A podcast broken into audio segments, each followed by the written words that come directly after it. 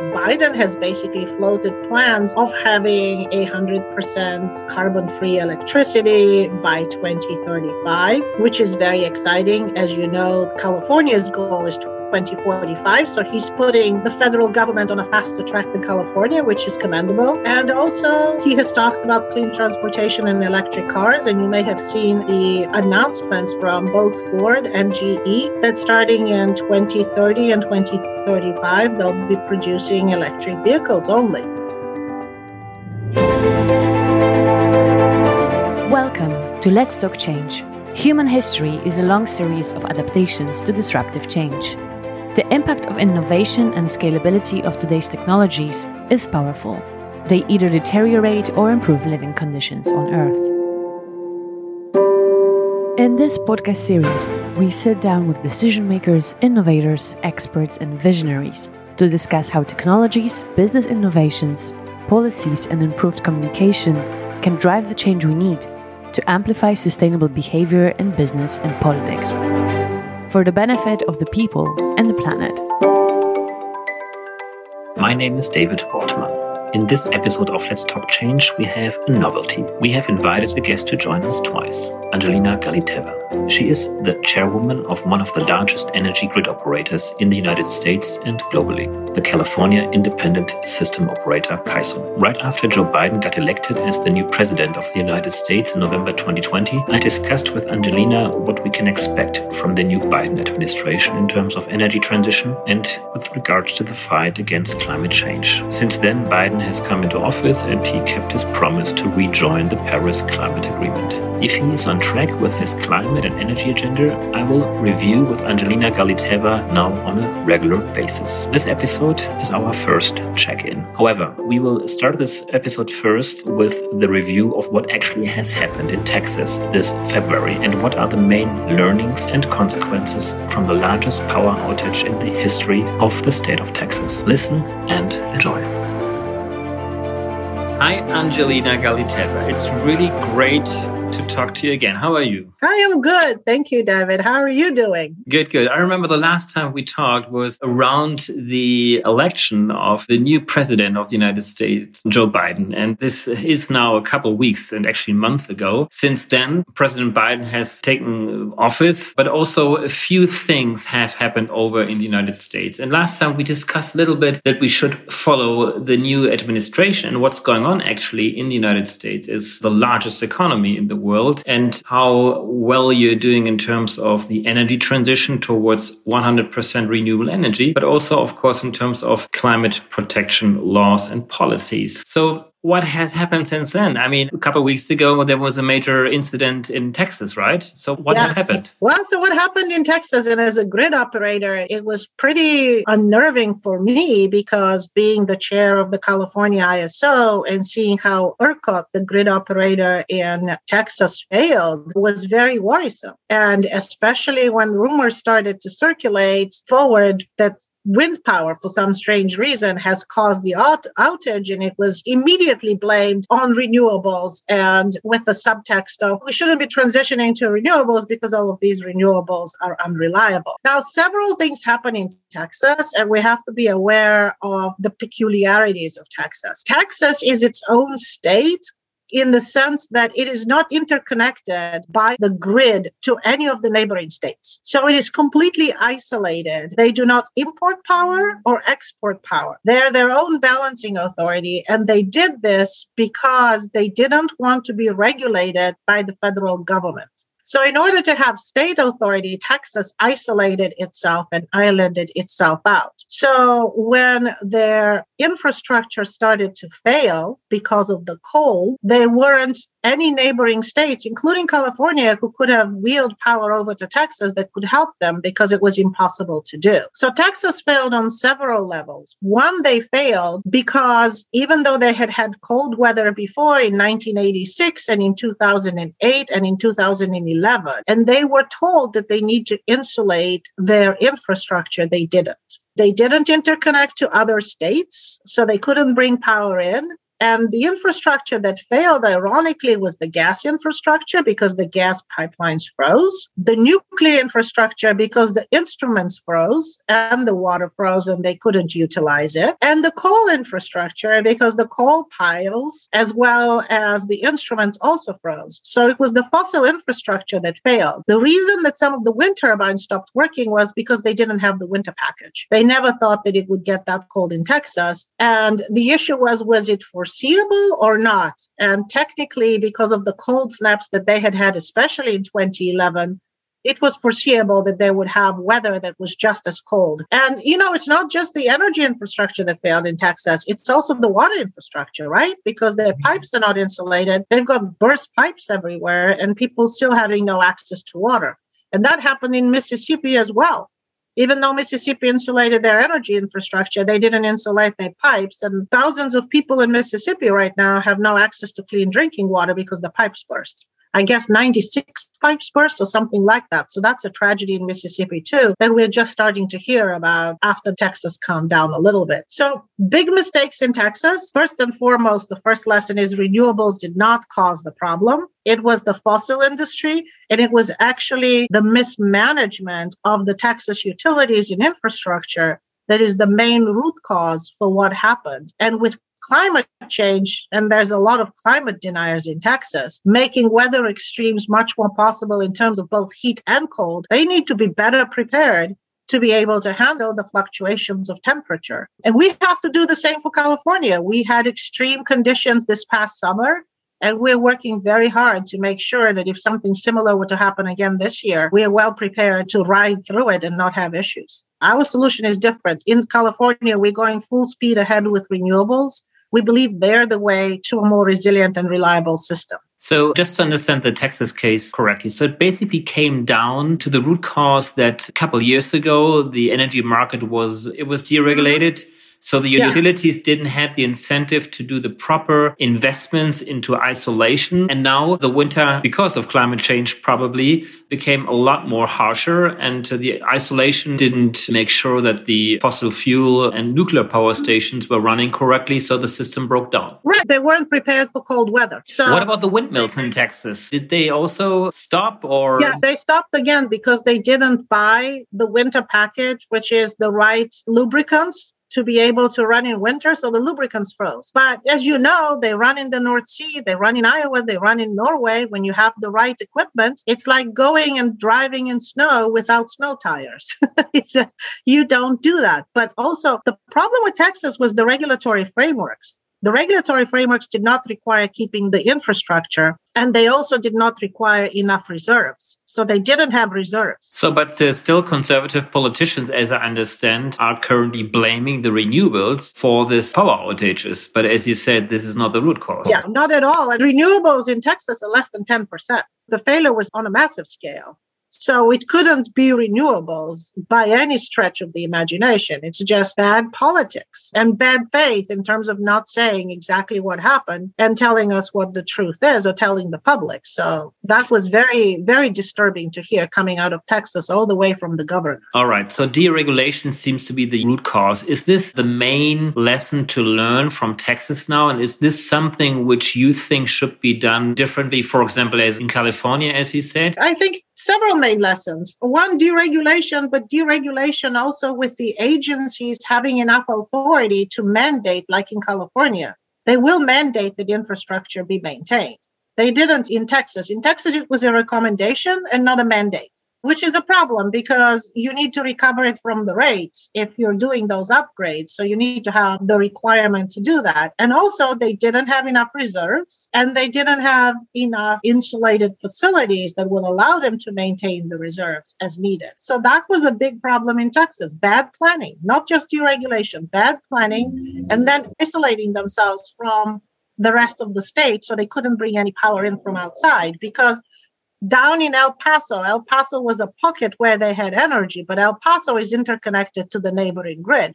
That's why they had energy. So it can be done. Texas just chose not to do it. And I'm hoping that they change their plans and start becoming better, good grid citizens and interconnecting to their neighbors, just like California has. We're all interconnected and we benefit from the ability to help each other out and support each other's systems and operations. So, of what you know from a different parts in the United States currently as well, do you think that something similar can happen in other regions in the United States, like what just has happened in Texas? So, this is a wake up call to everybody? Or do you think I this think was so. more exceptional? Well, I don't think it will be the extent of Texas because Texas does have the unique situation of no reserves in isolation. But I also think that it's important to realize that with climate change, we're going to have greater extremes, right? On the East Coast, we have hurricanes that can interfere with the operation of infrastructure. On the West Coast, we can have fires and we can have heat waves. And what we learned uh, last summer from California is when you have a heat wave that is very unusual, where the temperatures in Los Angeles are 105 degrees, in Las Vegas are 120, and in Seattle, it's 110, which never happens. But that dried up the hydropower from being able to support other states. So we do see hot weather in California and throughout the West, but never such a big, huge heat wave across such a wide region that cause problems all around. So we need to be prepared to understand that this can happen and have the resiliency built into the system to be able to operate in such constrained conditions. And as you correctly said, due to the weather extremes, we need to have a more resilient energy system. And uh, you probably could make the argument that a more decentralized system, which by nature is a renewable energy system, is probably a more resilient system it would have helped a lot. So if we had had more storage in basin, for instance, and been able to island out certain territories with microgrids, that would have allowed us to operate. But again, the lesson we learned in California was not that renewables failed. Renewables operated and renewables operated as expected. What we had was this unprecedented heat wave. And when it's really hot outside, gas plants operate at a lower capacity just because they lower their efficiency during hot weather. And we had gas plants go offline, one small one unexpectedly, but another one that had been there for scheduled maintenance, which was supposed to come back online before August, but it didn't. So we didn't have the power that we usually would have had within California to be able to operate the grid. Again, the margins were lower than they should have been. We're increasing the reserve margins as well, and also ensuring that we have more storage and more local generation that can support the grid when you've got shortages and when you've got peak demand across the West. So, lessons learned are there. And it's not that renewables didn't perform, on the contrary, it's the fact that renewables did perform. It's the fossil industry that needs to be more resilient. So, what about the grid system itself? I mean, you are the chairwoman of one of the largest independent grid uh, system operators in the United States, from CAISO, the California Independent System Operator. So, what are your experiences here? Should the United States be more interconnected or should have more isolated, well, let's call it Well, we should all be interconnected to the extent that we can have regional integration, even a national grid as a backbone. So, having the ability to move power around larger geographic territories territories, kind of on a horizontal level, is very important for reliability and for having access to energy to optimize and balance the grid as a whole. But also the so called vertical integration, where you're going deeper into the communities and being able to take a certain community and make it self sufficient. That helps the grid on two levels. It helps by being able to take that load out. So if you have a grid that needs to shed load, which we needed to. And that's why the energy efficiency programs were so good, is that we were able to pull out 3,000 megawatts just by issuing a flex alert and saying, use less power. So on the demand side, if you can reduce the demand, that's great as well. Or isolate certain territories where they're not interconnected to the larger grid, so they're not stressing it but they're independent and operating and sufficient in and of themselves as well. And that will help in a twofold way. One, it will help when we have situations like we had last summer where the grid is stressed, so you can shed some load while the customers are still getting services, which is great, but also during fires, because when we have a fire, for public safety shutoffs, we sometimes close down the large power lines to a certain area so that it doesn't cause a spark that causes a fire. So if you're shutting down a certain area because for safety concerns, if that area has a microgrid and it's distributed and it can support itself, then it's much easier to ride through these events as well. And people are not upset that they don't have power for several days because of safety concerns. I think that is something that California is going to be looking at a lot more in the future. And that's on the distribution level to ensure that customers can reliably be disconnected from the grid while they still have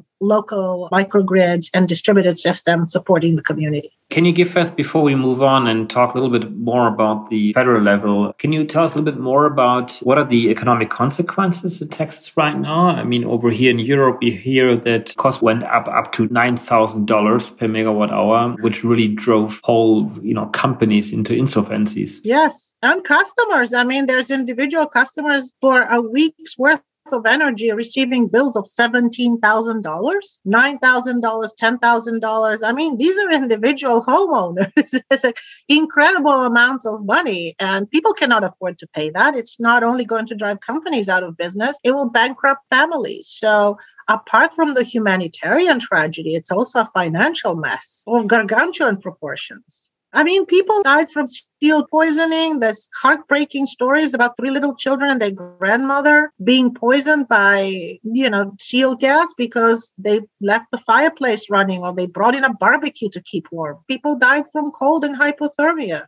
This should not be happening in the greatest economy of the world. I mean, this is really, really embarrassing. So, are there any consequences already? Are politicians taking responsibilities? Do they learn from what happened, or is this too early for them to draw consequences? you know, Ted Cruz and Republican politicians are just finger pointing and claiming that this isn't anything that they were involved in. I think we need a little bit more time to decide where the actual responsibility is. And there's going to be a lot of finger pointing, as I said, and that's going to continue. But I think the lessons learned, especially for us in California and other states that are looking at climate change seriously, is that we need to make our infrastructure more resilient. That these are changes that are going to be happening. We need to be anticipating them and making sure that we are prepared for what is foreseeable, and Texas was foreseeable, but more importantly, thinking ahead and being prepared for what we don't see right now, for the unforeseeable, and ensuring that we've got enough of a resiliency built into our infrastructure to be able to handle those problems to the extent possible. Let's move on to the federal level. Joe Biden is in office now, and one of the first things he did was to rejoin the Paris Agreement. And so the United States is back in the international community. I think, except of Iran, there's probably no other country currently left on this. So welcome back to the world community of those trying to fight the climate change challenge. What else has he done since he has taken office? Yes, thank goodness for that and for becoming a part of the international community for respecting science and for actually allowing science to lead on all levels, not just climate change and understanding that climate change is an existential crisis, but also COVID and allowing science to lead on COVID and having common sense measures in order to be able to defeat that disease, which of course is also a part of the package of the changing environment. What he's also said is that he wants to decarbonize the economy to the large extent in the United States as well. I mean, California is committed to decarbonizing the economy, but Biden now has brought the whole of the United States to that level and saying that the future is in new green jobs. Actually, at the Department of Energy, they created a new position which is the director of Green Jobs Development. And happy to say that a very good friend of mine, I think you know her, Jennifer Kropke, got that job. So that's really exciting as well. He mm-hmm. has appointed Jennifer Granholm as the head of DOE, and she is very much in favor of electric transportation, renewable energy, decarbonization programs, and sees the future as the most valuable infrastructure that we can be investing in is renewable. And we need to be moving in that direction. So by Biden has basically floated plans of having 100% carbon free electricity by 2035, which is very exciting. As you know, California's goal is 2045. So he's putting the federal government on a faster track than California, which is commendable. And also, he has talked about clean transportation and electric cars. And you may have seen the announcements from both Ford and GE that starting in 2030 and 2030, 35, they'll be producing electric vehicles only. And in California, we have a mandate that after 2035, there will be a ban on the sale of internal combustion engines. So by transforming both the electricity sector towards renewables and then utilizing that renewable energy to charge emission free electric vehicles, you're taking a big portion of the industry that are the greenhouse gas emitting industries and transitioning them on a very fast and accelerated schedule to carbon free. And that is certainly very, very commendable. And I hope we're very successful and very organized and purposeful in pursuing those goals. I think the technology is there, the cost curves are there, we now have the political will, which is extremely important. The devil is always in the detail, which is now we need to focus on implementation. There is the language of emission free electricity by 2035. What does it really mean? Is the Biden administration talking about 100% renewable energy, or is there also a certain, uh, let's say, element and still, let's say, discussions around nuclear energy? As we know, Bill Gates is currently pushing the next generation of nuclear energy as well. Is this something being taken seriously? What is your take on that subject? A practical point of view, I don't think it is a serious discussion. And as we saw, one of the big failures, unforeseeable big failures here in California was the San Onofre nuclear power station that after a $700 million upgrade started having radiation leaks and had to be permanently closed down. And now we have to continue paying for it, not only for that 700 million of investment as ratepayers, but also for the security of the site because of, all of the waste is stored there. And it's going to be dangerous and radioactive, as we all know, for the next 50,000 years. So until nuclear solves the issue of the nuclear waste, it's a non-starter.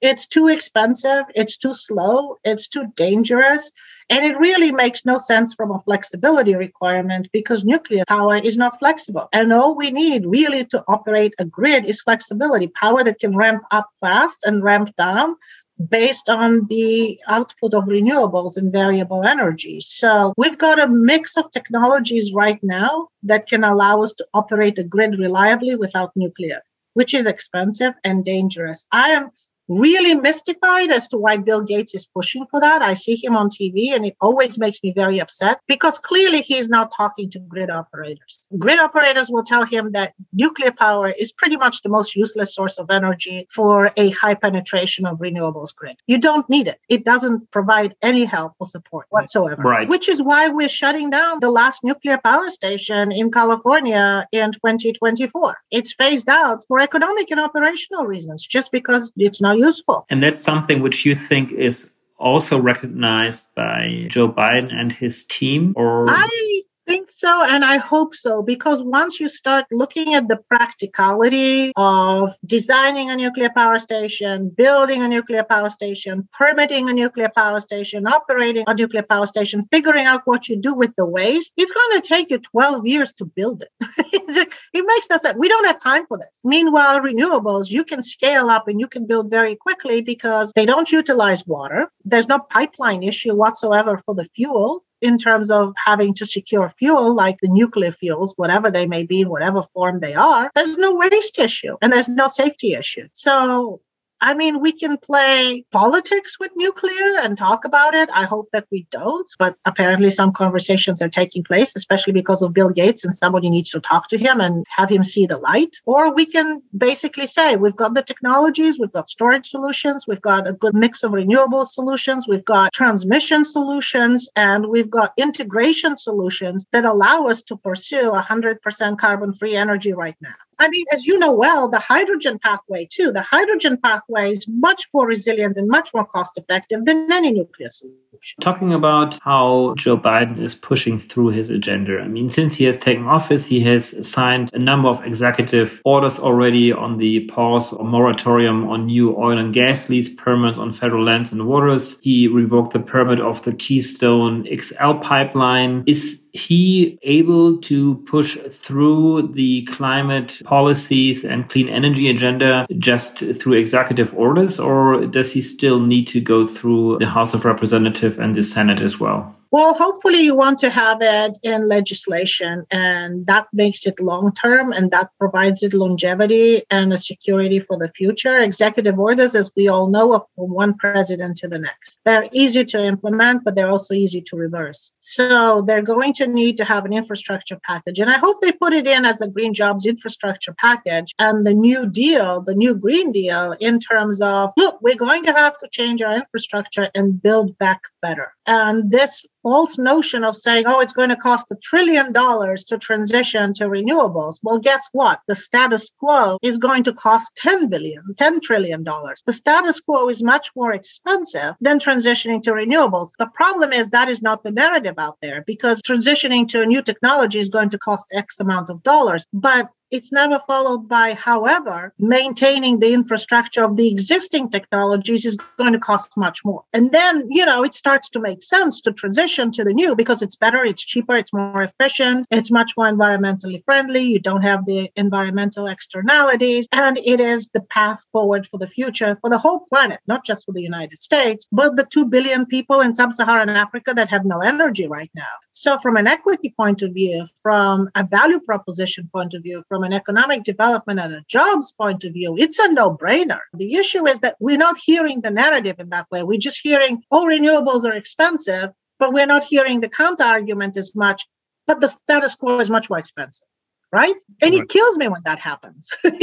like, okay, so I mean, this is obviously the you know more long term objective to push or to put a lot of these things into legislation as well. Can you explain us over here in Europe a little bit as well how this is working now? I mean, in Georgia, looks like that luckily the majority have voted for this you know additional seats for the Democrats. So this also means that there is a better majority now in the Senate, right, for the Democrats. Correct. Yes, and that's a good thing because the Democrats are consolidated around the vision of a greener future and better jobs. And to tell you the truth, I still am wondering what the Republican Party is consolidated against, apart from fear mongering and basically saying that everything that is progressive and environmentally friendly is bad and that climate change is not real and that fossil energy is what's going to save us. I just don't understand their platform, if there even is a platform at this stage. Right. But it's encouraging to see that, you know, Arizona and Michigan and Georgia and Pennsylvania transition more towards the Democratic platform. It's a more centrist platform, but still, I think people understand instinctively the vision that, look, a job is a job, a good paying job is a good paying job. And if you can have a good paying job on the surface doing green technologies, as opposed to being underground in the mines getting lung disease, why wouldn't you want the clean job? People want jobs. People want economic development. And the best way to get them high quality, good jobs is transitioning to an electrified renewable infrastructure. Because the reality is the jobs will be local, the manufacturing will be local. This will bring back manufacturing as well. You can have a versatile set of technologies creating the infrastructure of the future that is not only only wires and generation connected, but electricity now is in the transportation sector, right? You're charging cars with electricity. You can use the batteries of the cars to support the grid. You have homes now, and there's a mandate in California as well that have storage as well as solar photovoltaics. So you can be generating, storing electricity, but also supporting the grid and getting paid for it. You have smart appliances. You've got infrastructures that before were never thought as part of an energy sector, like the the building sector or the transportation sector that have become an integral part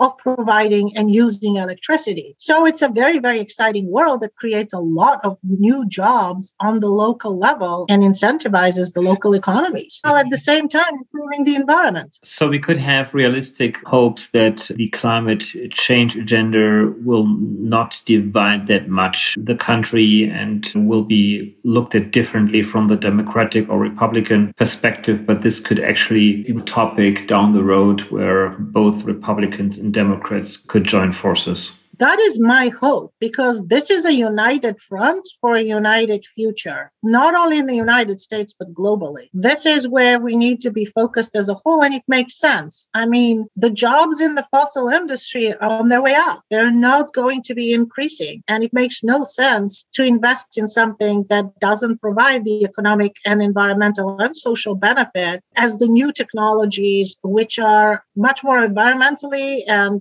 climate friendly and also socially friendly and avoid not only environmental costs such as air and water pollution, but also healthcare costs because we know pollution kills. What are now the next immediate steps? It looks like Biden has pulled together a good team. You think the team is already up and running now, or are there still key positions to fill? There are still the... key positions, yes. There's still mm-hmm. key positions to be filled, but he's got uh, good people in place for that, and they just need to be confirmed by the Senate. So I think very soon that will also finish, hopefully in the next couple of weeks, and he'll have his full cabinet and all of his heads of agencies appointed. I know that the Federal Energy Regulatory Commission has a good makeup now. The DOE is looking pretty good. So the resource agency is being filled in, but with, I think the head is going to be the first Native American woman, which is also very exciting. Mm-hmm. So we're looking at a very versatile, diverse cabinet of very competent people that rely on science, that see the future,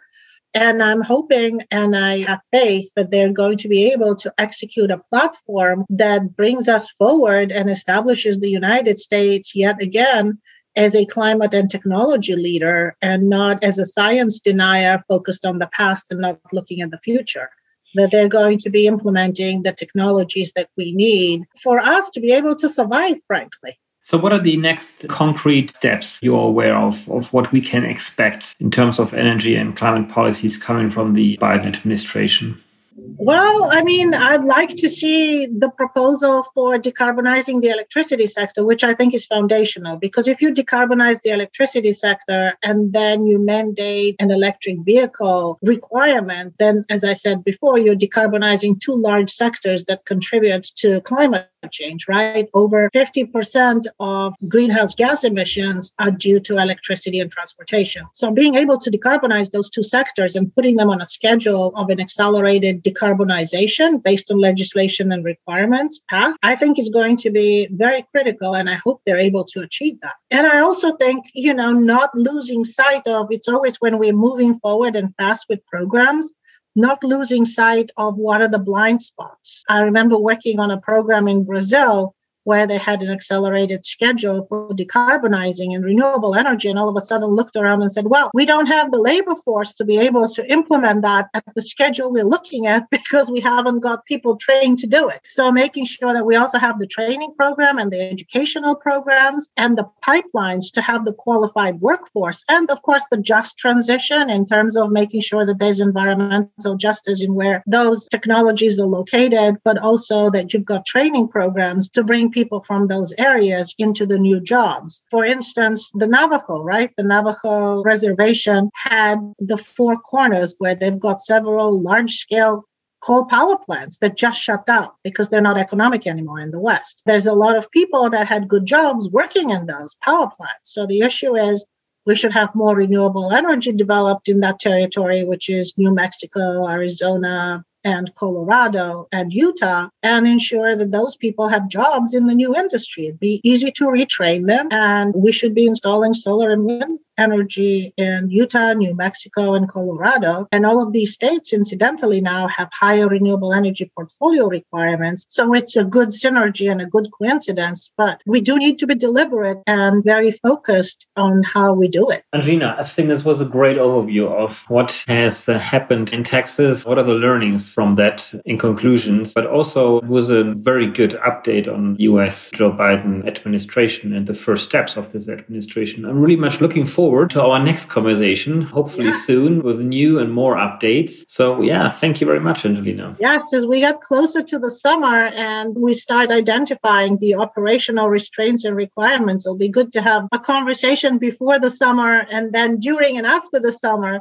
to see how everybody performed because these summer months are the most challenging for operating the grid, as you know. So we need to be prepared and we need to ensure that we don't have any glitches that were unanticipated and everything is online and operating as it should be, including the new storage that we have. I'll just before we end say that we had about 500 megawatts of storage last year in terms of battery storage in California by the end of June, we're expecting to have 1,700 megawatts. So quite an increase. And I've been going to some ribbon cutting ceremonies for large scale battery storage projects, which are being built right now and put into operation throughout California. So that's also very exciting. It's happening very fast. Great. We're very much looking forward to that and keep up your own energy as well uh, in this whole game. And I'm very much looking forward, and our listeners and audience as well, uh, to our next update on US energy and climate policies. Always. Thank you so much, David. Have a great evening. Thank you. You too, Angelina. Bye bye. Thanks again for tuning in. We hope you'll join us next time on Let's Talk Change. We are proud to be powered by DWR Eco, an international cleantech consultancy for business strategies, communications, and public affairs.